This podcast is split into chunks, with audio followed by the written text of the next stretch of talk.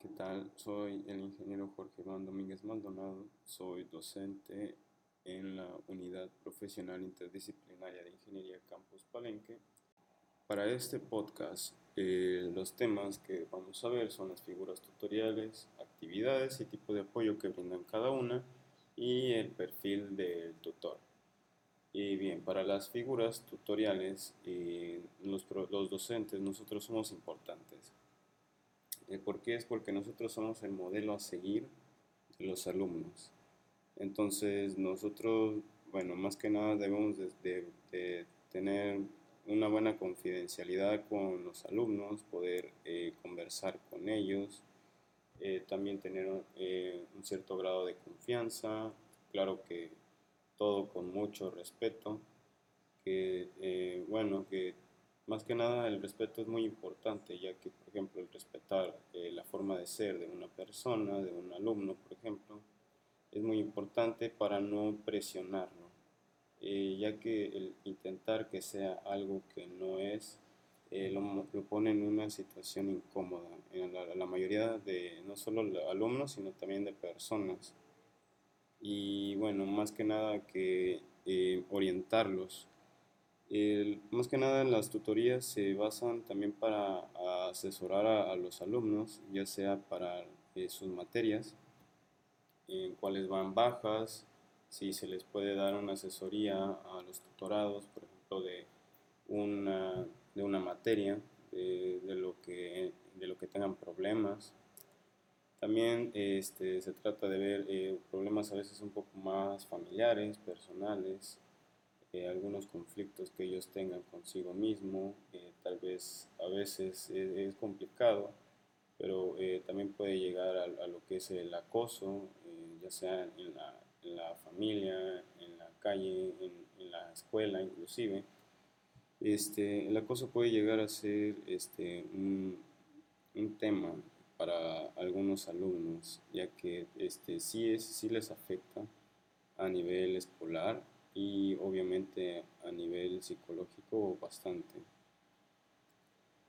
Eh, bien, también eh, los tutores nos encargamos más que nada de lo que es este de su seguimiento académico, cómo van, si eh, van reprobando, bueno, hay que darle un seguimiento a estos alumnos, poder hablar con ellos para ver si hay situaciones, por ejemplo, a veces este, complicadas, porque bueno, vaya que todos somos humanos, todos somos personas, tenemos nuestros momentos altos, nuestros momentos bajos, entonces eh, estar flexible para el alumno en ese sentido porque así como nosotros eh, como docentes o como personas eh, tenemos cosas en la vida, porque nada pega más duro que la vida, sabemos que este,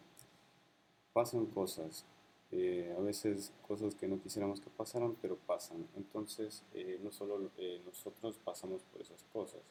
también nuestros alumnos. Y en ese sentido, siento que hay que ser muy flexibles al momento de, ser, bueno, de, que algún alumno le toque alguna situación así. Eh, claro, eh, habrá personas que quieran este, tomar provecho de eso, pero pues bueno, el, intento se haría, más que nada, para que no sean afectados ellos. Y bien, eh, también se, se, basa en darle seguimiento a lo que es su titulación ya que eh, ya sea que quieran eh, dar tesis o lo que sea, quieran hacer tesis o un proyecto o, cualquier tipo de modelo de, de, titulación, eh, es totalmente válido. bien, para, para algunas actividades que nosotros debemos de hacer, nosotros como docentes, perdón, es evaluar las actividades del alumno donde vamos a ir viendo, observando cómo va participando en clases, este, en los exámenes, cómo va yendo el alumno. Eh, también hay que atender eh, bueno, los, aspectos psicosociales y, de, y vocacionales para que no, no haya tanto, tanta deserción o para que, eh, bueno, vaya, que sea una prevención para que los alumnos en, en, algún momento, por ejemplo, se metan igual en, grupos sociales donde no, este, no son favorables para ellos. También eh, elaboramos un plan de trabajo particular para el acompañamiento de los, de los tutorados, tomando obviamente en, cuenta las necesidades del grupo y los requerimientos de la escuela, que bueno, más que nada eh, en la mayoría de las escuelas lo que necesita a veces es este, bueno, eh, tener un buen nivel académico, el poder eh, obtener un buen nivel, en, por ejemplo, en concursos para eh, bueno, levantar el nombre de, de, las instituciones, que eso es muy importante. Y bien, eh, eso por esa parte. Ahora, eh, también debemos de nosotros tener, aparte del acompañamiento educativo, que es lo que hemos estado hablando, también la parte de las becas, para la parte de las becas, nosotros como tutores, hablando con nuestros propios alumnos, nos podemos dar cuenta de quienes realmente necesitan las becas. O sea, personas que si no tienen las becas mm, van a vérselas muy difíciles para seguir estudiando. Entonces nosotros como tutores vamos a tener esa oportunidad de ver a esas personas que realmente lo necesitan y que posiblemente no la estén recibiendo. En esa manera también los podríamos apoyar para que obtengan una beca. Eh, también para su servicio de salud y alimentación, que por ejemplo algunos son foráneos, eh, a veces no suelen alimentarse muy bien, tal vez este, darles unas pláticas de salud para este, eh, que ellos puedan alimentarse correctamente, vaya. igual que puedan, no sé, poder tener un, itinerario para poder ellos hacer su comida y no haya problemas o que al menos este, tengan los recursos para ir a comer, a, por ejemplo, en la escuela, que también este, venden alimentos. Y los servicios de salud, que bueno, que nosotros tenemos que estar al tanto de nuestros alumnos que estén inscritos a la institución de salud, por ejemplo, eh, en el caso del IMSS, para que nuestros alumnos estén protegidos en todo momento en caso de que les llegue a pasar algo. Y para las residencias estudiantiles, en caso de que nuestros alumnos hagan una residencia en alguna institución. Esto, esto nos va a dar un resultado de permanencia y buen desempeño del estudiante. Más que nada porque, o sea, el, Teniendo en resumen el, acompañamiento educativo más las becas más el servicio de salud y alimentación más las residencias estudiantiles, eh, nos va a dar una permanencia y buen desempeño del estudiante, ya que todo, todo eso en conjunto nos da un, estudiante con las, eh, las, las aptitudes y las condiciones para eh, técnicamente para titularse, vaya, o sea, que llegue desde la universidad entrando hasta que salga de la universidad ya con un título. Y por otro lado, vaya, el, perfil del tutor, eh, ¿cuál debería de ser? Eh, para mí el perfil del tutor debería ser eh, comprensible, flexible,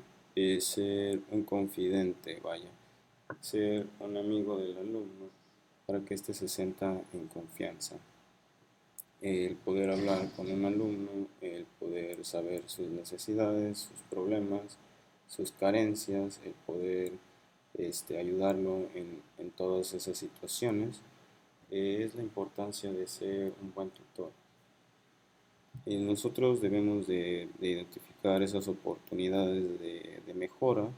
debemos de, ayudar al alumno a mejorar en esas, en esas partes, eh, darle la asesoría correcta, darle la motivación,